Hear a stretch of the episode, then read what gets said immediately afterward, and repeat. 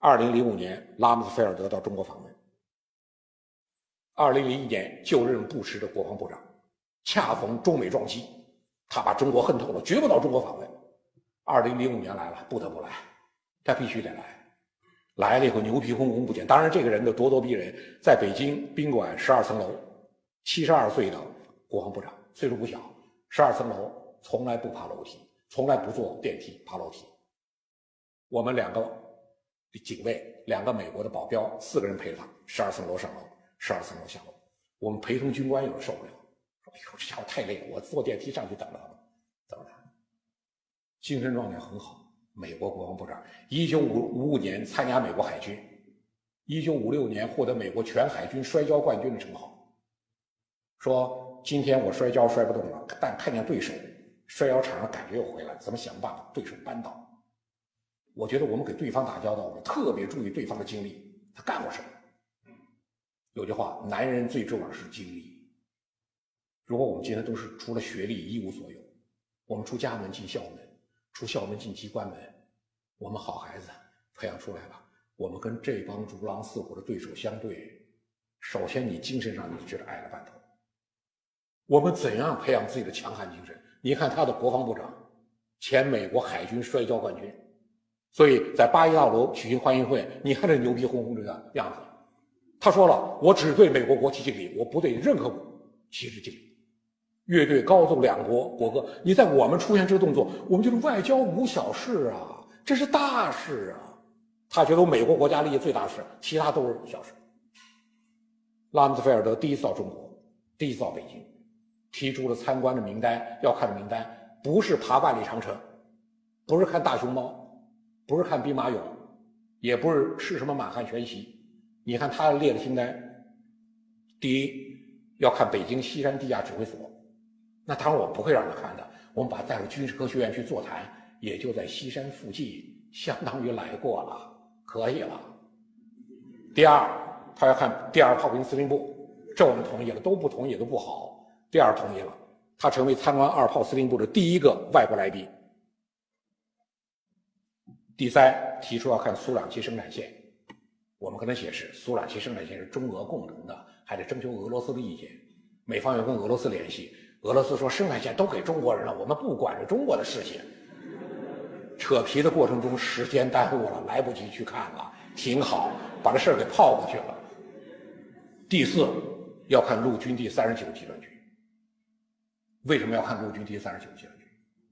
一九五零年十一月一号，在朝鲜云山，志愿军第三十九军跟美军第一骑兵师迎头相撞，中美两军第一次交手。拉姆斯菲德要看看当年敢于跟美军第一次交手部队今天成什么样。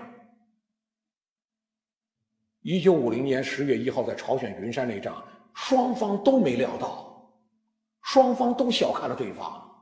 我方双方都是陆军绝对主力，志愿军第三十九军原来林彪东北第四野战军第二纵队，我们陆军核心主力，他的第一骑兵师是自南北战争以来编号不改。第一骑兵师一直是美国陆军核心主力，双方主力在朝鲜云山，中美从没直接打过仗，新中国和他打过仗，第一次打仗，双方陆军主力全部上来，但双方都轻看了对方，小看了，我们以为对方是南朝鲜伪军，他以为我们是被击溃的北朝鲜军队，双方晚上七点钟开打，摸着黑打，打了三个小时，打到十点，双方互有俘获，他抓了我们的人，我们也抓了他的人。我们一审，不是南朝鲜伪军，美国陆军核心主力第一骑兵师，他一审审出来，不是北朝鲜军队，是中国军队，中国陆军的核心主力，志愿军第三十九军。美国陆军参谋长柯林斯的回忆：骑师师长盖伊怀着难受的心情，咽下了他在朝鲜战场的第一杯苦酒。骑师朝鲜战场登陆，所向披靡，就在朝鲜云山奔了个大跟头。骑师师长盖伊回忆。对方是个什么样的军队啊？没有航空火力支援，没有远程炮火覆盖，对方拿着简陋的日本武器，穿着胶鞋作战。你看他对我们描述，拿着简陋的日本武器，我们拿着三八大盖儿，穿着胶鞋，我们能穿胶鞋就不错了。说作战动作如此勇猛，把骑师两个团穿插分割切成数块，什么样的部队作战动作这么勇猛？借着月夜，军号哨子满天飞。我们没有无线电联络到班排，我们的营以下全是军号和哨子在指挥，所以军号哨子吹得满天响。美国人说震耳欲聋，吓得要命。当然，我们骑师，但是我们志愿军三十九军军长回忆，对方也很硬。三十九军军长回忆，三十九军军长吴信全后来回忆，我们上了朝鲜战场，第一口本来想吃肉的，没想到啃上一块骨头。双方都很硬。两个国家，两个民族就这样相识，整整半个世纪，半个多世纪来了，要看陆军第三十九集团军，我们凭什么？我们 真正自立于世界，你不能表现出自己的意志，不能表现你的决心，你行不行？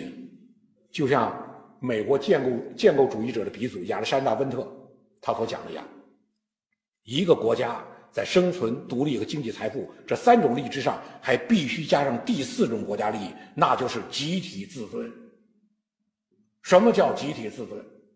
中华民族一八四零年来最缺的就是集体自尊。我们荡然无存。我们有高等华人，不行了，混到国外去，很好。个人自尊有集体自尊吗？你作为一个民族来看，有集体自尊吗？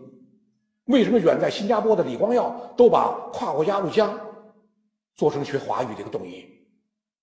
他感觉到的不是新中国，是中华民族的集体自尊。这个集体自尊凭什么建立？我们今天有多少人在瓦解我们的集体自尊？为什么金明同志讲加强大学的思想政治工作，仅仅是讲一些政治教条吗？让大家背诵一些教条吗？我觉得一定要知道我们从哪里来，你才能明白我们向哪里去。所以。什么叫集体自尊？就毛泽东讲的话：中国必须独立，中国必须解放，中国的事情必须由中国人民自己做主张，自己来处理，不容许任何帝国主义国家再有一丝一毫的干涉。这也就像是孙中山讲的一样：做人最大的事情是什么？就是要知道怎样爱国。连国家都不爱，你这个人是怎么做的？小平同志讲的。我是中国人民的儿子，我深情的爱着我祖国人。张学良讲过话：“祖国要我的脑袋，拿去就可以。”张学良讲。我觉得这些人之所以被中华民族铭记，靠的什么？深刻的爱国情怀。怎么样建立现代民族国家？我们就在这个基础上建立了现代民族。